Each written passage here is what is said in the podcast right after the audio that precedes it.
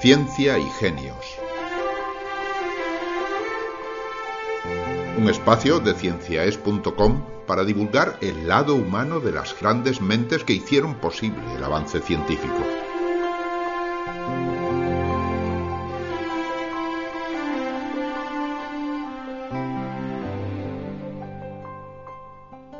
Los científicos son, por encima de todo, seres humanos.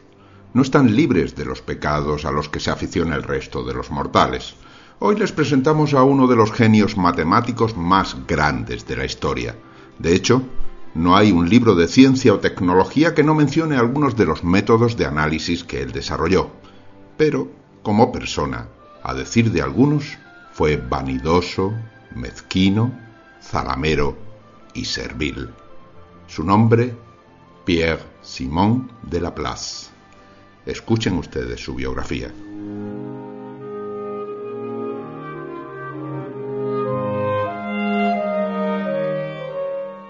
Érase una vez un muchacho, hijo de un pobre labrador, que vivía en una hermosa aldea de la Normandía llamada Beaumont-Anoche. Por su condición social, estaba predestinado a heredar el oficio del padre y a vivir de las labores del campo. Pero el pequeño Pierre Simon no era un niño como los demás. Era altivo, soberbio, ambicioso, calculador y extremadamente inteligente. Desde muy temprana edad aprendió también a cultivar el arte de la lisonja y gracias a ello conquistó el afecto de un vecino adinerado que se ofreció a costearle los estudios. Tan satisfecho estaba el mecenas con los progresos del joven Laplace que al cumplir este los 18 años, le aconsejó que se fuera a París. Por supuesto, le pagó el viaje y le entregó además una carta de recomendación muy valiosa.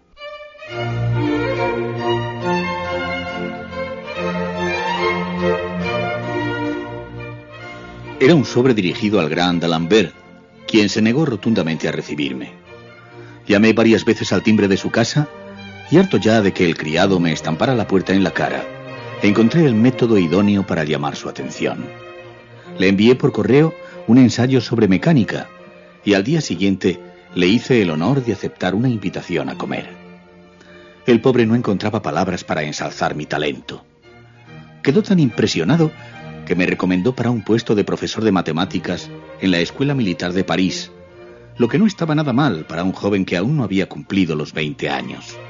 Aquel trabajo me permitió vivir dignamente y volcar todas mis energías en un proyecto muy ambicioso. Pretendía nada menos que aplicar la ley de la gravitación a todo el sistema solar para demostrar la armonía del universo, algo que no pudo probar ni el mismísimo Newton.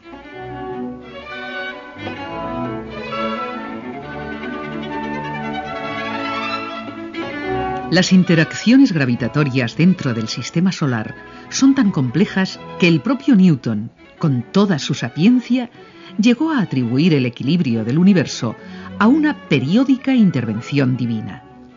Laplace, que era muy poco devoto, se propuso buscar una explicación matemática y en 1773, con apenas 24 años, comenzó a escribir la que, con el tiempo, habría de ser su obra maestra un impresionante tratado de cinco volúmenes titulado Mecánica Celeste.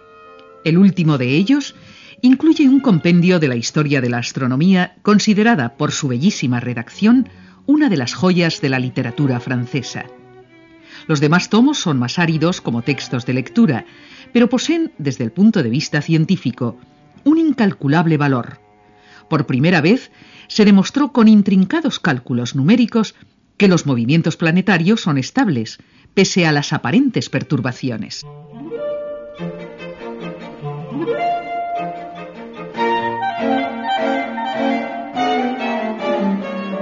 Todo comenzó cuando analicé detenidamente los movimientos de Júpiter y Saturno. A primera vista, la órbita de este último se iba ensanchando de forma continua y la del primero tendía a ir en constante disminución. Era lógico pensar que, de seguir así, aquello acabaría en catástrofe. Pero al final pude demostrar que no había nada que temer. Si la órbita de un planeta crece en excentricidad, la de los demás tiende periódicamente a sujetarla para mantener el equilibrio. La suma total de todas las inclinaciones y de todas las excentricidades planetarias es tan pequeña que está prácticamente garantizada la estabilidad del sistema solar tal y como hoy lo conocemos.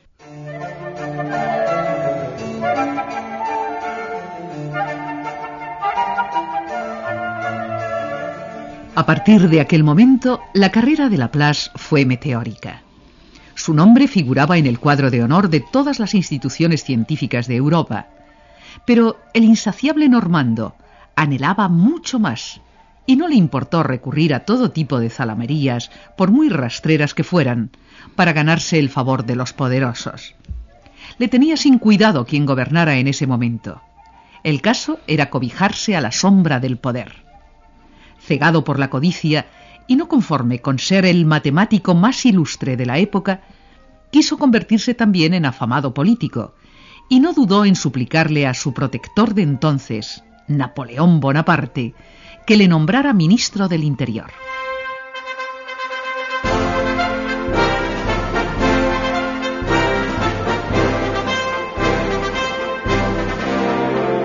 El cargo me duró exactamente seis semanas. Al parecer a Napoleón no le gustó mi forma de gestionar los asuntos.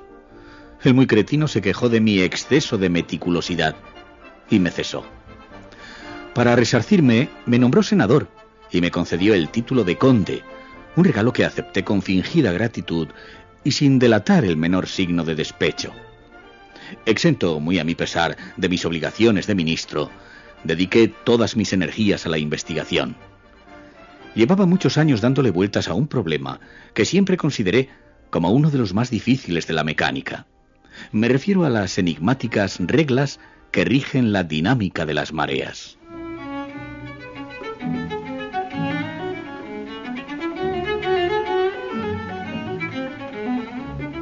Una vez más, la pericia de Laplace resolvió un misterio que se le escapó a la brillantez de Newton. El genial físico inglés, tan proclive a la abstracción, había simplificado excesivamente el problema. En cambio, el puntilloso Normando lo abordó en todos sus detalles. Buscó una relación entre las fuerzas astronómicas y el movimiento del mar, y aplicó para ello una ingeniosa combinación de la teoría y la observación. El estudio, conocido como teoría dinámica de Laplace, está también incluido en uno de los tomos de la monumental Mecánica Celeste, una obra que fue inicialmente dedicada a Napoleón, aunque la dedicatoria, como no podía ser menos, duró lo estrictamente necesario.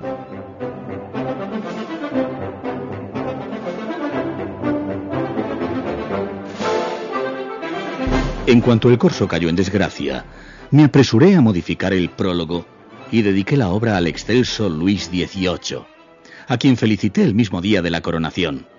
Lo hice, entre otras razones, para evitar represalias por mi antigua amistad con Napoleón. Pero el monarca, que es en verdad magnánimo, no me lo tuvo en cuenta. Lejos de castigarme, me concedió el título de marqués, y yo a cambio puse a su servicio todo el caudal de mi ciencia, eh, sé que muchos recriminan mi actitud. Me tachan de vanidoso, mezquino, zalamero y servil. Quizá no les falte razón, pero sé también que con el tiempo se olvidarán mis pecados. Mi nombre pasará a la historia y cuando se hable de mí, se me recordará con el escueto y digno apelativo del Newton francés.